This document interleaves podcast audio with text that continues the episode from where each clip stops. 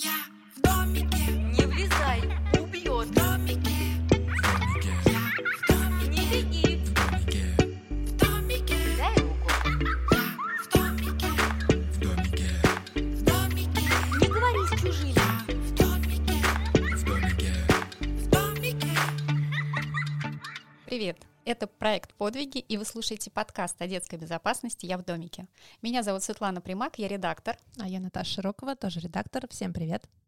И все 16 эпизодов мы говорим о безопасности с инструктором, тренером по безопасности Екатериной Сапкаловой. Всем привет.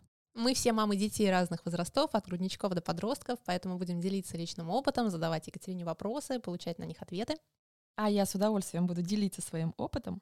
Тема нашего сегодняшнего эпизода — безопасность, и это профилактика. Мы про безопасность говорим только тогда, когда что-то случилось. Ну, например, был пожар в торговом центре. Две недели все говорят про то, как нужно эвакуироваться. Через две недели забывают. Была какая-то история со школами, две недели говорят, как действовать, потом опять забывают. Как только в новостях что-то появляется, две недели все об этом говорят и забывают. И когда я в целом проговариваю про безопасность, все говорят мне, да, это так важно, это так интересно. И вот из всех людей, с кем, кто со мной знакомится, наверное, только 15% принимают решение, что да, я сейчас буду учить ребенка безопасности, а 85% они где-то полгода присматриваются, подписываются, слушают, иногда со мной спорят и говорят нет-нет-нет, но через полгода уже приходят к мнению, что да, возможно, есть что-то в этом такое стоящее, я могу прийти. И потом же у нас очень много убеждений, не думая о плохом, и со мной этого не случится. А, да нет, со мной точно этого не случится. Это не про меня, это про кого угодно, только вот не про нас. И людям на самом деле проще себя как-то прятать за эти свои страхи, чем действовать. Потому что когда ты действуешь, это же надо выходить, а, пробовать, как говорят Ответственность психологи. на себя берешь. Да, да, из зоны комфорта. Да-да-да, сидишь такой в комнате, обитой а, ватой, это твои убеждения, и тебе надо выйти и ушибиться, чтобы что-то сделать. Я хочу вставить свое слово в поддержку российского образования. Существует ОБЖ, основа безопасности жизнедеятельности. И на самом деле это хорошо, что оно существует, но у меня к тебе вопрос. Что ты помнишь из уроков ОБЖ? А ранняя половая жизнь приводит к изнашиванию организма. Все? А Нет. как, как действовать во время Не, ну а, помню, ядерного конечно. взрыва? Да, да, да. Ядерного Да. взрыва. Ложишься лицом к нему, Мгм. накрываешь голову руками. Мгм. Еще? Нет, ну слушай, у нас был хороший вот преподаватель ОБЖ, мы прям занимались. Размер противогаза все знают свой. Как Ну вот смотри, ты мне перечисла такие моменты, которые м, практически могут, конечно, случиться в нашей жизни, но маловероятно. Больше детям, наверное, необходимо знание, как действовать, если пожар, если в соседней квартире загорелось эм, что-то у соседей, что делать. Потому что мне, например, на тренингах дети говорят, мне папа сказал, если пожар, взять все документы из сейфа и потом только бежать. Ну, такое тоже случается. Конечно, это не сто процентов, но и такое тоже бывает. Детям больше нужны навыки, как действовать, если ты потерялся, если ты уехал не на том транспорте в другой конец города, если к тебе подходит какой-то чужой взрослый и что-то просит помочь, как ему отказать. То есть больше такие бытовые навыки нужны. А в программе ОБЖ они, если есть, то вскользь, а если нету, то как бы ребенок об этом и не узнает. он Взять неоткуда. да, он максимум может хорошо, что сейчас появились книжки по безопасности, потому что когда нас воспитывали, их же не было, ну, как бы родители просто знали запретами. Кстати, девочки, в джингле я услышала несколько фраз, которые были прям запретами. Не ходи, не бери, вот все Не как... влезай, убьет. Да-да-да, все как говорили нам родители, но они же не работают запреты. Нам родители говорили, э, не ходи по темным переулкам. Мы все равно шли, потому что повторяли за ними. Нам говорили родители, не ходи на заброшенные здания. Мы все равно там были. Нам родители говорили, одевай шапку, а то у тебя будет менингит. Мы все равно выходили, снимали и шли, ну и так далее. Не работают запреты. Вот уже прям доказано поколениями. Нужно научиться по-другому формулировать. Да, это сложно, но даже, наверное, не сложно, это непривычно. Но когда ты понимаешь ам, вкус результата, когда ты по-другому говоришь, например, не лезь там высоко, ты упадешь. Можно сказать по-другому. Подумай, как ты будешь спускаться. Ребенок такой зависает и до завтра не залезает на горку. Зато он подумал, как он будет спускаться. Он лезет на дерево, тоже можно сказать. Не лезь, это опасно. А можно сказать, ты уже подумал, как ты спустишься?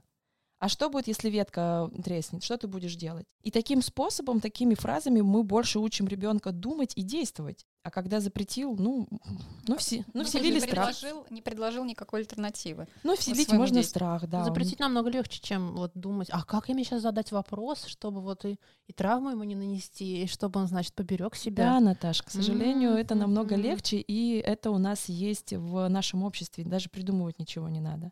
Просто сказал нельзя, и все. А слова нельзя, они должны быть в жизни, но они должны быть категоричны и на какое-то конкретное нельзя. Например, вот, вот это точно нельзя. А вот это давай подумаем, как можно этого не делать. Потому что, например, мама говорит, нельзя засовывать предметы в розетку и нельзя лезть на высокую горку. Ну это же две разные, Разные вообще вещи. вещи, Мгм. а ребенок понимает, и потом у него а, слово нельзя, оно стирает границы. И, ну, ну нельзя, да нельзя, подумаешь. Мама сказала, нельзя разговаривать с незнакомыми. Но она же разговаривает с незнакомыми. Что значит нельзя? Я... Она говорила, нельзя ползать по горке высоко, а я ползал. Подумаешь. И вот здесь вот очень важно как раз-таки понять, что безопасность, она должна быть профилактика, она должна быть каждый день. Это должен быть не урок ОБЖ один в неделю в школе, Мгм. это должен быть не один разговор, так, садись, мы сейчас с тобой поговорим про безопасность или книжку почитаем. А это должна быть повседневная история, как э, и все действия, которые мы делаем каждый день. То есть, получается, ребенок, который не уберегся, это родители виноваты, они его не научили. Во всем даже- виновата мать. У меня даже есть такая фраза «ошибка ребенка, ответственность родителей». А, Мать не виновата, и отец не виноват. И вообще в безопасности, да и не только в безопасности, я всегда рекомендую искать не виноватых, а выход из ситуации. Уходить не в отрицательные эмоции, а искать положительное. Потому что если мы будем жить э, с такой концепцией, что всегда кто-то виноват, то ребенок, когда разобьет вазу, он вместо того, чтобы подойти к родителям и сказать, мам, я разбил вазу, давай вместе найдем выход из этой ситуации. Он будет думать, ну все, я виноват, меня поругают. Ну это так вот прям перекладывается. Помню, в детстве я пролила клей на юбку. Упс. И очень испугалась, просто скомкала ее в комочек и положила в самый дальний угол шкафа на полку, чтобы никто меня не поругал. Потому Это, что да, типичная история. понимаешь, понимала, что недели ты- пришлось выкинуть ее этим комком виноват. А кому, тебе Да. или маме? Бабушке. Мгм. Ну, а я вырезала цветочки из маминой юбки. Что-то там было такое. В домике. А родители не виноваты, они просто не знают, как поступить правильно. Нас тоже же не учили безопасности. Нам, нашим родителям, если просто посмотреть историю, как э, возникает культура, уровень культуры безопасности в нашей стране, нам после э, 45 года было немножко некогда, потом у нас было опять немножко некогда, потом это было непривычно, потом ввели уже разные уроки, потом уже чуть-чуть хорошо, и вот только-только сейчас у нас доходит общество до того, что как раз-таки мы можем повышать уровень культуры безопасности. И вот это вот сейчас от нас зависит, и мы, собственно говоря, это и делаем. Ну и поэтому как раз взрослые э, не знают, что же делать правильно, как правильно себя вести, как правильно учить безопасность, потому что этого опыта И у они них в этом нет. И они в этом тоже не виноваты. И опять же, и Это ваши индульгенции, дети мои. здесь нужно искать не виноватых, а как выйти из этой ситуации. Все, по факту. Вот мы, вот у нас такая точка. Мы вот здесь. Что с этим делать? Ищем варианты. То есть смотри, вот у нас идет ОБЖ, да, у тех, кто дорос до ОБЖ. У нас куча плакатов, которые выпускают там ГАИ, а, пожарные, МЧСовцы. А мы делаем книжки, там наш маленький вот этот вклад. А, И со всех концов рассказывают. На остановках висят плакаты. Почему они не понимают? Они это кто? Все люди? Дети. А почему дети? Дети не понимают, потому что взрослые делают не так. Сколько раз вы видели, а, когда бабушка с ребенком или родители с ребенком перебегают на красный свет? Я вот Когда тоже как раз машины. вспомнила про, про то, что ты подходишь к переходу, и машин нет, и взрослый идет себе, и при этом ребенок, конечно, все это видит и думает, так, Вот значит, так почему, можно». почему он переходит на красный свет? Почему мы все знаем, что в люк можно провалиться, но мы все наступаем на люки? Ну, не все. Я, например, не наступаю. Ну, условно говоря. Их же очень много таких людей. Почему люди знают, что лед это опасно и гуляют по льду? Это меня тоже всегда восхищает. А конечно. рыбаки, которые тоже, Ну, несмотря ни на что, пойду. Есть рыбаки, которые профессионалы, рыбаки, они очень осмотрительно к этому относятся, и здесь должно быть правило а, работать в каждой семье, у каждого человека всегда кто-то должен знать, где ты. Неважно, идешь ты на рыбалку на лед или в лес за грибами, за ягодой, или просто куда-то гулять, всегда кто-то должен знать, где ты. Мы еще, наверное, обсудим это правило Мгм. в других э, наших выпусках. А, я задаю этот вопрос детям на тренингах. Потому что, и знаете, что мне дети говорят? Они торопятся. Все торопятся. Неважно, я задаю разные вопросы. На красный свет люди торопятся, идут на работу. По льду они гуляют, сокращают путь. А, там ну вот все там под сосульками. Почему, например, сосульки под крышей? Нужно пройти здесь. Они, они торопятся. Так я и родителям на взрослых семинарах говорю. Вот смотрите, сейчас у нас закончится с вами встреча, вечер. Вы как пойдете? Через парк, потому что дома надо уроки делать и борщ сварить? Или по освещенной улице, но это будет дальний путь? Ну, конечно, все пойдут через парк, потому что времени Потому нет. что со мной же ничего не случится. Надеются или там, М. ну я не знаю почему, потому что у нас нет ответственности за нашу жизнь. Мы вообще любим перекладывать ответственность на других. Еще один момент. Вот смотрите, вы приходите в торговый центр. Кто несет ответственность за вашу эвакуацию в случае пожара? Ну, каждый человек за себя Каждый должен. Бежи, беги, да. Это вот те, кто здесь находится в этой студии. А большинство людей э, думают, что если вдруг случится пожар, будет оповещение, и мне скажут, куда бежать. Ам, Я вот не знаю точную статистику, привести не могу, но мне кажется, точно, наверное, процентов 90 никто никогда не задумывался и не смотрит на план-схему эвакуационных выходов. А ведь это же одно из элементарных правил. Пришел, найди два выхода, потому Ну, вот что... я тоже до зимней вишни не задумывалась, а сейчас, приходя в кинотеатр, первым делом смотрю, вот запасной выход, вот А в магазины, светится. а в супермаркеты, а в театре. Я не настолько хороша. А вот по сути-то это время одной секундочки. Просто зашел, посмотрел, потому что если вдруг что-то случится, вся толпа побежит туда, откуда она зашла, и там будет толпа и опасно. Толпа это всегда опасно, неважно, организованная она или неорганизованная. Поэтому ты должен знать, где второй выход. Но, к сожалению, мы все надеемся, что а, за нашу жизнь несет ответственность старший по зданию и там кто-то. Да. По зданию, по званию. Ну, это, кстати, интересно, может быть, игра с ребенком. Ты зашел и ищешь, где висит. На скорость. Кто быстрее Картинка, найдет да, картинку и Да. кто и кто быстрее найдет выход. А можно еще дойти до двери и проверить, вообще она Это был бы открыта? идеальный вариант. Да, и вот здесь вот, наверное, каждый человек столкнется с реальностью, что она может быть закрыта. Завалено чем-нибудь. Завалена, может быть, чем-нибудь. И здесь будет такая проверочка человека, а, сможет ли он подойти и спросить у администратора, либо у кого-то, кто здесь работает, а как работает пожарный выход? В случае пожара что будет? Магнитные двери, они открываются, а внизу замок открыт, не открыт. После зимней вишни, наверное, так делали все. А сейчас, наверное, делают так только эксперты по безопасности, но в том числе я и мои э, подопечные после тренингов. У нас есть такой в Петербурге торговый центр с очень запутанными ходами и выходами. Я всех туда отправляю, потому что мы даже засекали, там найти запасной выход вообще непросто. Там вот, ну, если ты Ну, то первый есть раз... даже зная э, там вот эту Не, табличку. если зная, ты будешь долго бежать, а Ага. если не зная, ты можешь запутаться.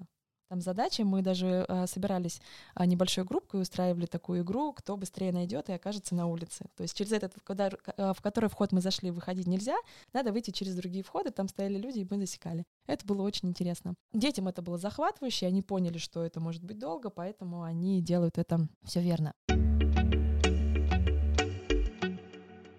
А ведь я же еще много экспериментов, прям а, видео, картинки, если надо будет, я потом ссылкой скину в комментариях, можно будет обсудить. Проводили эксперимент, как люди действуют в ситуациях. Ну, допустим, расскажу про один эксперимент. Помещение, девушка зашла, она заполняет анкету и запускает дым. Если она одна, она принимает решение, там прям таймер, сколько секунд, она выходит. А, второй сюжет, когда в помещении сидят люди, они проинструктированы, что сидим до последнего, не уходим.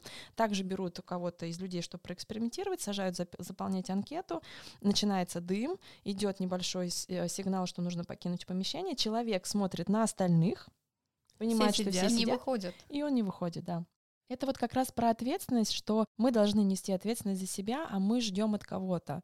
Ну, тут если сейчас вдаваться и в другие области жизни, не только в безопасность, мы ждем, что а, нам начальник даст отпуск э, сам, потому что ну, он же сам должен понимать, что мне нужен отпуск, он же сам должен понимать, что мне надо зарплату повысить. Мы не подходим, не разговариваем, не, раз- не решаем этот вопрос. Ну и так в остальных областях. Мы ждем, что там кто-то что-то свыше сделает и организует нам нашу жизнь, и вот мы будем жить в хорошей жизни. Это был психологический подкаст по детской безопасности «Я в домике». Нет, конечно, мы продолжаем. А у меня вопрос такой. То есть вот я а, сейчас сама дошла до мысли, что процесс поиска эвакуационного выхода можно превратить в игру. А, Вопрос такой. У меня очень маленькие дети, и ближайшие лет 5-6 они будут ходить э, со мной или с другим значимым взрослым.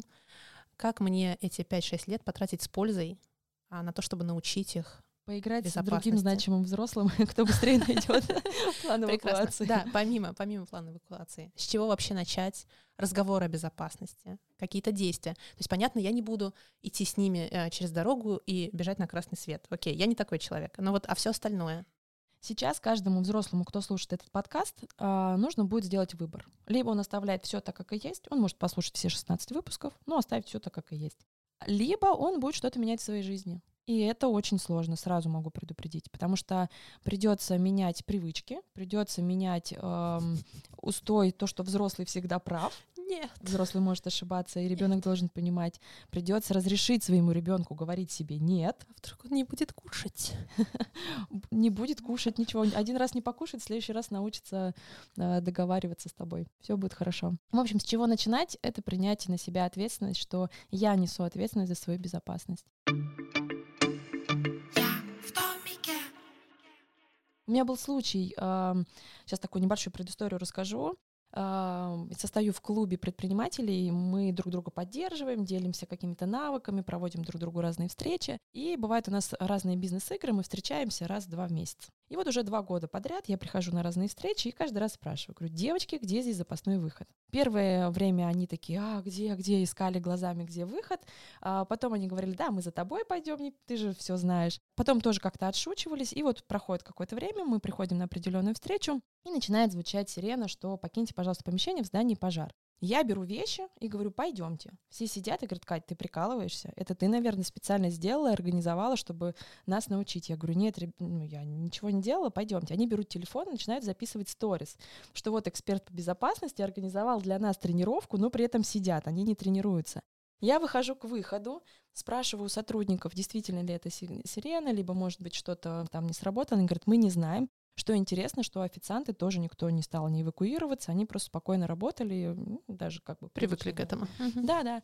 Все, все выяснилось. Через пять минут перестал э, быть звуковой сигнал. Я возвращаюсь, сажусь, мы дальше продолжаем играть в игру. А через две недели одна из участниц пишет мне, Катя, я срочно к тебе записываюсь на тренинг, потому что я сидела в кафе с дочкой, и а, сирены не было. Мы узнали о том, что пожар, когда по-моему, на втором этаже горела одна из коммуналок, одна из комнат коммуналки. Когда подъехала пожарная машина, выставили лестницу, уже там текла вода, и мы, говорит, сидели, и я ничего не делала, я просто сидела. Но это тоже, мне кажется, частая реакция, шоковое состояние на что-то, что идет не так вокруг тебя. Ты просто замираешь и такой, как, как вот эти суслики. Ну да, или бежишь, или Хищник- замираешь. хищник да, не можешь бежать, значит, ты... Хищник Ну, это реакция, да, стандартная человека. Поэтому, вот опять же, да, почему профи- безопасность должна быть профилактикой? Мы учимся безопасности не потому, что мы готовимся к какому-то апокалипсису и что вот сейчас со мной случится. Может случиться, а может не случиться. Не случится и хорошо, а случится, зато будешь знать, как действовать. То То есть, есть, то есть это- ты не будешь сидеть как раз как истукан, а ты будешь знать, что тебе нужно сделать для того, и чтобы потом, спастись. Да, когда ты знаешь, тебе проще. Ну Вот, ам, хотя есть такой пример у меня тоже. Все знают, что во время пожара надо пользоваться огнетушителем. Поднимите Все руки. знают, да. да, умеет кто держал пользоваться. его в руках, ну хотя бы ты знаешь, что делать, да. А если вот представляешь ситуацию, когда ты не знаешь, это как на работе дают задачу, которую ты еще ни разу не делал. Первое это паника, волнение, отрицание, страх, гнев, злишься, потом, ну ладно, буду делать. Но на работе у нас есть время испытать все этот спектр чувств, а в критической ситуации иногда не бывает. Там надо знать, как действовать. То есть все нужно отрабатывать. Давай, я переложу немножко ответственности на тебя за воспитание моих детей. Дай мне шаги.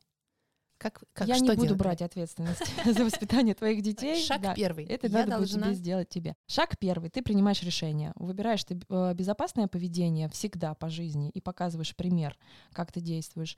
Или ты живешь и говоришь, а, со мной ничего не случится, дети капризничают, пристегивать не буду, здесь перебегу, ничего страшного, да ладно, пусть. Э, берешь конфетки у бабули, говоришь, потому что, ну, мне же неудобно ей отказать, и выкидываешь. Вот, в общем, шаг первый. Принимаешь решение. Либо быть всегда в безопасности, либо иногда нарушать правила и показывать детям, что их нарушать можно. Мгм. Сложно. Нет, мне кажется, нет. Но для себя ты можешь принять решение Ага, у всегда. меня тогда такой вопрос. Если, например, ты принимаешь это решение, когда у тебя совсем маленькие дети, то Мгм. ты успел как будто бы даже все это а, сделать профилактикой. А если дети уже подросшие, то есть 10, 9 лет, 12, вот что Отлично. делать родителю? Отлично быть честными, прийти к детям, обнять, поцеловать и сказать, слушай, А, Я вот тут послушал подкаст про безопасность и понял, что я совершил несколько ошибок.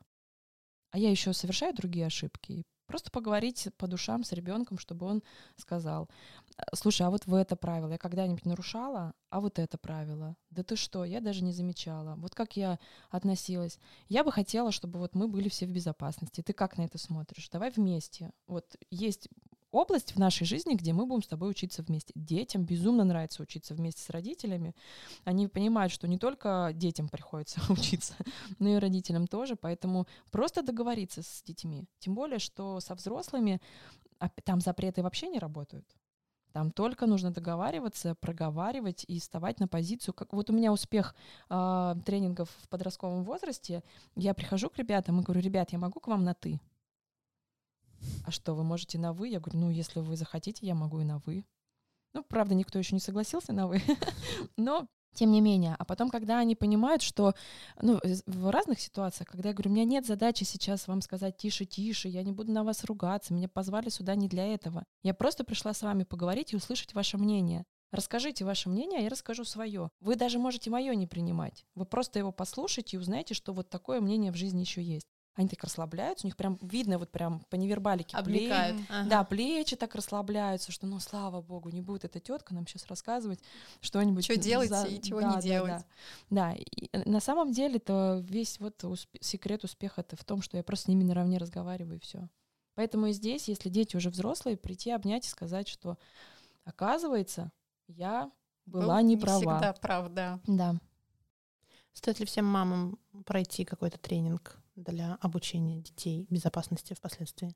Ну, тут смотря с какой стороны посмотреть. Если хочешь быстрого результата, конечно, когда ты приходишь на любое обучение, ты Мгм. получаешь сконцентрированную информацию в одном месте и уже, которую можно брать и использовать. Можно пойти длинным путем, можно прошерстить сам весь интернет, изучить очень много материалов, прочитать миллион пятьсот книг, потратить несколько лет для того, чтобы понять, что «М, да, вот здесь вот можно было по-другому. И Мгм. потом в интернете, к сожалению, очень много правил неправильных, небезопасных. Например, вот это популярное правило про пароль что у вас с ребенком должен быть пароль. Если Мгм. придет чужой человек, он скажет пароль.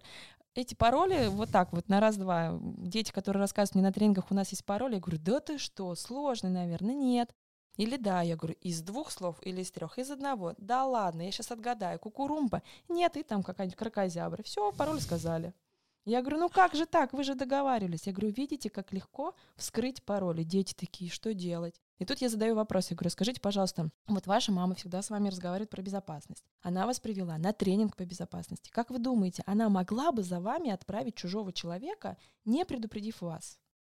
То есть они начинают задумываться и понимают, что нет. Я говорю, а тогда зачем вам этот пароль? Получается, не зачем. А в какой ситуации нужен пароль? Ну и в зависимости от возраста мы уже с ними проговариваем. Там действительно иногда пароль может быть. Но он нужен не чтобы ребенку сказал кто-то, а он нужен, чтобы ребенок сказал этот пароль, Чтобы родитель помог ему. чтобы родитель помог ему в нужной ситуации. Да, особенно для взрослых. Для, ребят. для подростков. Да, да. Это когда ребенок может написать маме стандартную смс из серии «Мама, я забыл вынести мусор». А Если ребята увидят, что он просто написал про мусор, ну окей, к нему вопросов никаких не будет, но для мамы это будет звоночек, что вот именно сейчас я должна позвонить и сказать, так, времени нет объяснять, где ты, я тебя сейчас заберу, а, мы едем к бабушке. Ребенок говорит, слушайте, ребят, у меня что-то у бабушки какие-то проблемы, я поехал. И на самом деле избежал какой-то неприятной ситуации, если он понимал, что его компания планирует заняться чем-то не очень хорошим. Поэтому в интернете, даже когда мы просматриваем всю информацию, мы должны понимать, что там может быть что-то... Ну, то есть там придется потратить очень много времени, включить Чтобы свой- выбрать то, что действительно Да, да, да, важно. конечно, поэтому проще прийти на какое-то обучение, выбрать для себя эксперта. А, Экспертов у нас, слава богу, сейчас появляется много, но надо тоже присмотреться, посмотреть, кому ты действительно веришь, потому что эксперты разные. Правила вот эти, которые мы устанавливаем с ребенком, их стоит как-то записать на бумаге, оформить, чтобы они всегда были перед глазами, или это просто проговариваешь на словах и подтверждаешь своими действиями? Просто правил настолько много, потому что безопасность — это не столько правила, сколько наша жизнь и, и профилактика, поэтому как бы записать их на бумаге, ну, можно было бы. Мне, кстати, часто просят, говорят, а давайте сделаем Список. гайд, да, гайд правил безопасности. А, ну, хорошо, вот он будет, этот гайд правил безопасности, все его скачали, распечатали, прочитали и забыли. Да, никто не потренировался. Нужна тренировка, мышечная память, да, автоматизма. Вот так вот, как мы не задумываемся, что мы же не подходим к столу так, мне надо взять вилку, вот так держать, вот так воткнуть, вот так поднести ее к рту. То есть это автоматически происходит. Мы подошли, взяли, даже не задумываемся, что мы с ней делаем. А, Вот все правила по безопасности должны быть на таком же уровне. Мышечная память. Можно ли правила менять, например, в процессе? Когда ты понимаешь, что это уже не актуально, не работает, не работает в вашей конкретной семье. Есть какое-то более универсальное правило для этого. Ну, здесь, наверное, надо смотреть конкретное правило какое-то. В целом, а, если просто в общем говорить, я бы, наверное, ответила, что с большой осторожностью, потому что все правила безопасности написаны чьей-то кровью. К сожалению, такая страшная фраза, но действительно это так. Мы задумываемся о правилах безопасности только после какого-то происшествия, разрабатываем алгоритм действий, как можно действовать, чтобы не попадать в такие ситуации. Поэтому менять ну, надо какую-то конкретную ситуацию разобрать, чтобы Мгм. было понятно. А так, конечно, а, мир меняется очень быстро, и с каждым годом он будет меняться еще быстрее. И у нас сейчас настолько это все стремительно развивается, что, честно признаться, например, а, возможно, что-то появится, допустим, да, И появятся новые правила. и появятся новые правила. Поэтому, му- да, такое возможно, что старые можно будет как-то подкорректировать. Катя, а у меня такой вопрос. А, Бывают ли ситуации, когда правила не работают? Или, например, можно ну, забить на правила и действовать вот по-другому, не так, как ты должен был? Ну, опять же, наверное, от ситуации. Вообще я рекомендую, наверное, подходить к правилам по безопасности вот таким способом, чтобы правила были как отдельные частички пазла, и в определенной ситуации ты эти пазлинки собираешь либо так, либо так. Мгм. То есть есть какие-то, например, неизменные правила, допустим, вот всегда кто-то должен знать, где ты. Ну, как бы его Мгм. никак не поменяешь, это правило, оно только тебе помогает. А есть, например, правило, что в случае критической ситуации, вот мы пришли в театр, в семье договорились, что в случае критической ситуации, либо если мы там потеряемся, либо будет какая-то эвакуация, мы встречаемся около дерева. Договорились, договорились, да. Но пока я выбегала, в дерево молния попала. Мгм. Да, тут как бы хочешь не хочешь, Правила правила, поменяли. Правила быстренько поменялись, но они не поменялись, а возникло другое правило. То есть мы подтягиваем другую пазлинку, что ты находишься в безопасном месте, стоишь на месте, звонишь, пытаешься связаться с родителями и сказать, где я стою. Мгм. Вот, то есть они как-то должны так, знаешь, друг друга замещать и собирать одну картинку. То есть развиваем критическое мышление, умение там, адекватно реагировать на ситуацию, и вот не было, чтобы вот этого страха, испуга. Вот мне на самом деле сейчас очень комфортно, что происходит э, в настоящее время, и я вижу, как некоторым людям комфортно, а некоторым тревожно, потому что они а, не знают, что делать. А вот уметь гибко реагировать, уметь быстро подстраиваться под ситуацию, это один из навыков безопасности. Потому- Поэтому вот все вот эти наши запреты, пандемии, то мы носим маски, то мы не носим маски, то еще что-то, это как игра, в которой ты учишься гибко реагировать под обстоятельства. Ты можешь быть с ними согласен, можешь быть с ними не согласен. Это ну, не меняет твоего отношения к тому, что ты должен уметь а, в жизненных ситуациях как-то выкручивать. И это тоже надо уметь, да. Я просто часто вижу детей, которые приходят ко мне после там тренингов, рассказывают, а вот мама там, вот обычно, да, мамы на кухне сидят, разговаривают, дети все слышат, а мама как бы не с детьми разговаривает, но дети потом переживают. Вот они ко мне приходят, с кем поговорить? Ну, надо поговорить. И рассказывают все эти страхи. То есть, получается, и мама не гибко реагирует, потому что ей страшно, потому что она не Мгм. умеет, и ребенок не учится, хотя ему, может быть, хочется. А дети-то, они вообще классно, они быстро подстраиваются. Но вот почему так одни дети потом и по жизни быстро подстраиваются, а другие вырастают и перестают уметь подстраиваться. Это, конечно, важный момент. И критическое мышление. Любая информация, которая сейчас попадает к нам, она должна проходить через несколько сит критического мышления и понимать, это действительность или мне и выдают это за действительность. А кто источник? У нас даже по правилам безопасности в интернете мы проверяем, а, и детей, э, к счастью, учат этому в школах. Не во всех, наверное, на- не на всех уроках, но есть такая возможность проверить конкретный источник, кто это разместил информацию, ам, сколько еще сайтов разместили информацию, кто и воспользовался, ну и так далее, и так далее. То есть нам необходимо... Но здесь такая, знаете, тоже двоякая ситуация. Нельзя доверять всему тому, чему тебе сказали. Но есть определенные люди в семье, кому ты доверяешь, и есть определенные источники, кого ты выбрал сам и кому ты доверяешь. А с остальными точно так же, как и в жизни. Нужна проверочка. Нужна проверочка, да. То есть не может к тебе любой человек на улице подойти и навязать свое мнение. Точно так же, как и не может тебе любая новость из интернета или с телевидения быть достоверной. Так, пока мне все еще тревожно. Но Ну, это я просто буду- первый это только эпизод. первый эпизод, да. Гибкой. Гибкой. Я буду учиться быть гибкой, девочки. Гибкой, конечно же. А, и надеюсь, что следующие 15 эпизодов приведут мои мысли в порядок, и мои дети вырастут а, в абсолютной безопасности. Наташ, не хочу тебя расстраивать. э, Мы- Никаких шансов. Мы не можем быть э, уверены в том, что с нами ничего не произойдет. Дети, пусть они вырастут в тех обстоятельствах, в которых они есть, главное, чтобы они умели действовать в этих ситуациях. А ты их Запишем это. этому научишь. Запишем это на стене нашего подкаста. Спасибо за сегодняшнюю беседу. В следующем эпизоде мы поговорим о Суперсиле. О, да, это будет клевая тема, суперсила, которая есть в каждом. Подкаст «Я в домике» создан при поддержке Фонда президентских грантов. Подписывайтесь на проект «Подвиги» на всех площадках, а видеоверсию смотрите на нашем YouTube-канале «Время героев», а также на Рутюбе. Всем спасибо. Пока. До новых подкастов. Пока. А я с Тема удовольствием... сегодняшнего. Да. А, мы все здесь мамы разных. Детей? Хорошо, что мы мамы Мы разных все мамы детей. разных детей. Подписывайтесь на нас везде, где можно подписаться.